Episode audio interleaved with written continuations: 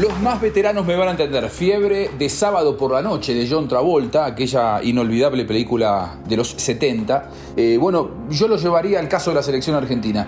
Fiebre de Messi en la bombonera, eh, después de sus declaraciones en las que puso algún tipo de dudas con respecto a su futuro en el seleccionado, se escucharon un montón de cosas, tuvo que salir Scaloni aclarar la situación. Aquí analizaremos el futuro de la selección argentina con o sin Messi. ¿Es tan grave su ausencia? Lo hablamos con Walter Zafarian en Footbox Argentina. Juanjo Buscalia presenta Footbox Argentina, un podcast exclusivo de Footbox. Hablamos fútbol. No estoy en la cabeza de ellos para saber qué es realmente lo que piensan. Eh, en cualquier caso, hay que disfrutarlo ahora. Eh, la gente que fue el, viernes a la cancha y los que lo vieron por televisión, yo creo que mm, tienen el lujo de poder disfrutarlos todavía y hay que quedarse con eso, no, no pensar en futuro, en qué va a pasar más adelante, porque en algún momento es, es ley de vida y uno va cumpliendo años y y creo que hasta es normal, pero ¿por qué pensar en el futuro si hay un presente espectacular de ellos y por qué no disfrutarlo ahora? Entonces es inútil pensar en qué va a pasar después del Mundial. Falta tanto todavía. Primero vamos a jugar estos partidos, después jugaremos un mundial y después ya veremos. Las declaraciones de Messi, de Di María, poniéndole de alguna manera puntos suspensivos, un, futuro incierto a su permanencia en la selección, abrieron todo un debate el fin de semana eh, que cómo hará el seleccionado argentino para seguir jugando después del Mundial sin ellos, que hoy por hoy son las dos, diría yo, principales figuras del seleccionado argentino. Y a esto se suma, saliendo de la esfera del fútbol argentino, lo que dijo Cristiano Ronaldo. Ayer también, Cristiano Ronaldo le preguntaron por su futuro en la selección, si este sería su último Mundial. De hecho, todavía Portugal tiene que eh, intentar llegar mediante el repechaje al, Mundial de, de Qatar. Y él dijo, el que decide si yo voy a seguir jugando o no, soy yo. La decisión es mía, es propia. Arranca una nueva era, indiscutiblemente el paso del tiempo lógicamente va dejando eh, gente a un costado del gran circo del mundo del fútbol. Me pareció muy lógica la declaración de Scaloni, eh, Walter, estamos con Walter Zafarian, eh, diciendo la verdad, para después del Mundial faltan nueve meses. O sea, es un universo nuevo. Eh, me, pareció muy racional, la, como siempre, ¿no? La mirada del entrenador argentino. Gracias, Juan. ¿Cómo va? Bueno, un, abrazo grande para todos aquellos que están del otro lado, siempre con Footbox Argentina. A ver, eh, que existe un día de vencimiento o una fecha de vencimiento, y eso es lógico. Le pasó a las grandes figuras. Algunos han adelantado, por diferentes motivos. Tony Cross, viste que en un momento dijo, estoy harto, no quiero saber más nada del seleccionado, prefiero Siendo abocarme... más joven que todos estos todavía. Exacto, prefiero abocarme a mis clubes. Y así hay un montón de futbolistas. Hay otros jugadores que, como, como Paolo Maldini, hasta el día que le puso punto final a su carrera, seguía jugando con el seleccionado italiano. Lo mismo que Franco Baresi, por nombrarte alguno. Iker, el mismo Iker Casillas, ¿no? Eh, que más allá de ese problema eh, de salud, y, jugando en el Porto, el tipo seguía siendo convocado por, los entrenadores de España. Ahora, ¿sabes cómo voy a definir lo que hizo Di María en redes sociales y lo que hizo Messi post partido charlando en el campo de juego? Como un sincericidio. Porque ellos, ellos, eh, tanto Di María como Messi, o Messi como Di María, eh, en el orden que vos quieras, ellos podrían haber eh, jugado en esta historia a decir, no sé, no tengo pensado, voy a ver qué pasa en el Mundial. Ahora, ¿sabes, a qué me sonó, Walter? Para, ¿Sabes a qué me sonó? A que la pregunta del periodista en el campo de juego iba dirigida probablemente, inclusive a una intención de, Messi, que fue el primero que lo dijo, de declarar lo que declaró, porque no se caía de Maduro en ese momento la pregunta. o sea, igual te, voy a decir una cosa, yo, entré, al estadio, eh, a la cancha de Boca el otro día, y eh, me, encontré, me encontré con dos entrenadores del fútbol argentino. Y uno de ellos, eh, muy fanático de Messi, muy fanático de Messi, eh, que, es Martínez, el técnico de Tigre, que estaba con su familia, y, él, bueno, por haber trabajado en el proyecto Barcelona, eh, tiene una cercanía con, los Messi, y, también, bueno, de hecho, si vos entras a su perfil de WhatsApp, es la foto de la familia de él con Messi. y él me dijo, no sé si no es la última función de Messi en la Argentina. Eh, cuando nos saludamos, le digo, venís a ver al 10 y vengo con la familia, no sé si es la última vez, me dice. ¿Pero por qué?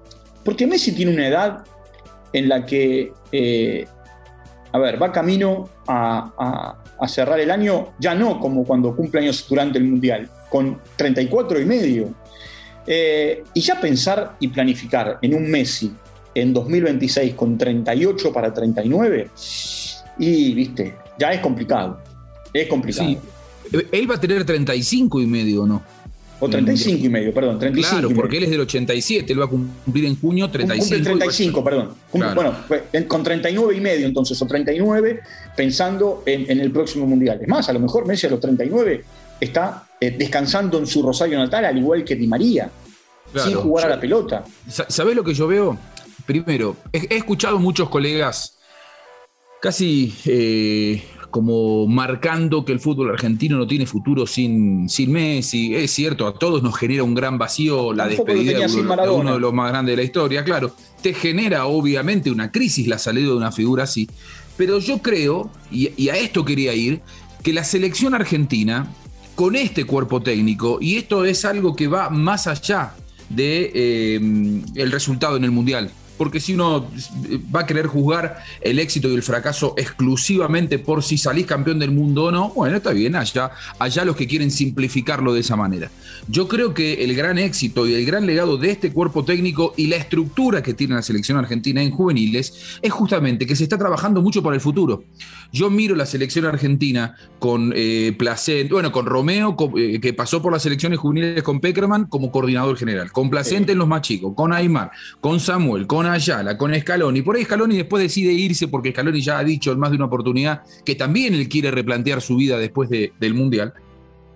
Pero yo veo una estructura... Mascherano. Mascherano en el sub-20 que se sumó ahora. Eh, toda gente con pasado en la selección. Yo no recuerdo una estructura semejante eh, en la selección argentina, con una identidad muy marcada. Y entonces me parece que a lo que al, fútbol argentino, no quiero usar la palabra rescatar porque no creo que vaya tan allá a la gravedad de, la, si Messi sigue jugando o no, pero em, el hecho de que eh, tengas una identidad garantizada con todos estos que tuvieron 20 años de selección, me parece que por ahí va el camino cosa que no pasaba cuando se fue Messi, cuando se fue Maradona de la selección. Todo era mucho más caótico, no existía tal estructura y la Argentina entró en un ostracismo eh, prolongado. Es más, durante muchos años, de estos 28 fatídicos en los que Argentina no ganó ningún título, varios de ellos se había dejado de lado el trabajo de selecciones juveniles en Argentina. Y no es casual que haya habido crisis de talentos. Hoy me parece que se está trabajando de una manera como para que el día que Messi se vaya, no digas somos Messi dependientes 100%, que no se va a poder disimular la ausencia del mejor jugador del mundo, obviamente. Pero digo, me parece que se están haciendo bien las cosas como para no dramatizar tanto la situación. A ver, Brasil estuvo 24 largos años en la era post-Pelé para ser campeón. Desde el 70 hasta, el, eh, hasta 1994. Eh, los alemanes del 74 al 90. Es cierto, en el camino perdieron dos finales, porque perdieron la final del 82 con Italia y la final del 86 con la Argentina. Eh, y, era la, la era post eh, grandes figuras del Bayern Múnich de, los 70 con Beckenbauer, Ferti Fox y compañía, eh, el tanque Müller y no sé cuántos más. Eh, hoy España, hoy España está padeciendo el hecho de no tener a Xavi, Iniesta y compañía. Y más allá de haber ganado dos Eurocopas y en el medio una Copa del Mundo 2008, 2010, 2012. Mira, pasaron 10 años, Juan. Entonces, eh, Italia, mira, mira esto, Italia, el de las grandes figuras de todos los tiempos, el de la reconstrucción con Mancini y con Viali, eh, hoy está camino, cuando lleguemos al próximo Mundial, a cumplir 12 años sin participar de Copas del Mundo, pero en 2010 se fue en primera ronda. En 2014 se fue en primera ronda. 2018 no fue, 2022 no fue. Entonces, a ver, eh, los ciclos se cumplen. A la Argentina le costó mucho eh, el, tiempo post-Maradona. De hecho, la Argentina en el, en el, 98, para poder llegar al Mundial, tuvo que hacer todo un trabajo pasarela de reconstrucción con un equipo sub-23 que primero pasó por los Juegos Olímpicos de Atlanta un preolímpico en Mar del Plata y después recién llegó a la Copa del Mundo. Es más, es más, si vos tomás el equipo que, juega, que fue a la, Copa, a la Copa del Mundo, que fue a la Copa del Mundo en el 94, eh, pensando en el 98, y te digo, salvo el ratón Ayala, que había sido parte, aunque no fue a la Copa del Mundo, parte de las convocatorias de Basile, Pasarelli hizo así, borrón y cuenta nueva. No, eh, eh, ¿Querés ir un poquito más atrás?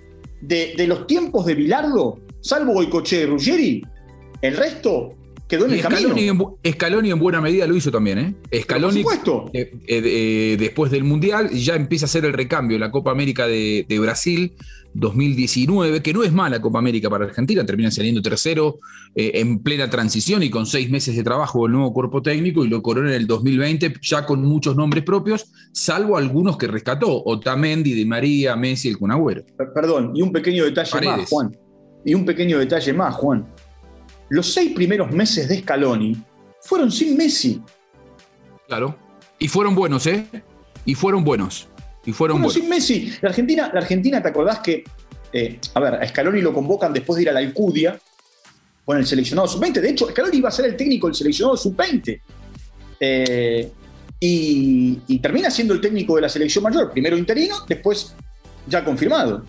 Claro, claro, sí, sí, sí. Él, agarra después del, Mundial con todas las críticas que eso había generado. Bueno, em, yo, siento que no hay que dramatizar tanto, que, el fútbol argentino no, no puede estar eh, esperando si respira o no respira en función de la decisión que tome Messi, que sería lógica en un panorama de fútbol internacional del que todavía no se habla porque es un lucero muy fuerte el del Mundial a fin de año pero se viene una geografía del fútbol sudamericano totalmente diferente a la que hemos vivido. Todavía no se sabe cómo se van a jugar las eliminatorias, pero va a cambiar el sistema de eliminatorias. Vamos a un mundial en, en el 2026 con 48 seleccionados. Va a ser una eliminatoria más corta, y vamos a tener eh, nada más ni nada menos que la, irrupción de la Nations League, en donde se va a empezar a competir en Europa con seleccionados europeos. Entonces, Messi no dijo me voy de la selección, Messi dijo tengo que replantearme varias cosas. Dentro de esa definición puede haber un montón de... Yo creo, que hay, demasiado, hay demasiado apuro, Juan. Yo creo que hay demasiado apuro en busca de un título en busca de decir Messi, Messi se retira de la selección. Messi se retira de la selección. Y yo digo eh, que, va a cambiar mucho el panorama eh, en el calendario de la selección argentina, porque va a jugar la Nations League a partir del 2024, porque va a cambiar la eliminatoria, porque Argentina va a empezar a jugar mucho en Europa, porque Argentina tiene muchos centros de entrenamiento en Europa también, vos el otro día lo contabas, en Fútbol Sudamérica. Tiene uno ya, dijiste en Marbella, y, están, por abrir, están por abrir uno en Marbella. Y después lo que tiene son institutos de formación de chicos en hoy seis lugares con la posibilidad de tener otros diez alrededor del mundo. Muchos en el mundo árabe y en Estados Unidos. El mundo del fútbol internacional está cambiando y hay que subirse a eso. Por eso este cuerpo técnico tan joven que tiene la selección argentina me parece que está haciendo muy bien las cosas planificando el futuro. Con o sin Messi. Tranquilidad, muchachos. El mundo del fútbol sigue más allá de la genialidad de este monstruo llamado Lionel Andrés Messi Cuchitini. Abrazo grande, Walter. Gracias por acompañarnos aquí en Footbox Argentina, arrancando una semana en la que nada más ni nada menos finalizan las eliminatorias sudamericanas y vamos rumbo al sorteo del Mundial. Que pase bien. Esto fue Footbox Argentina con Juanjo Buscalia, solo por Footbox.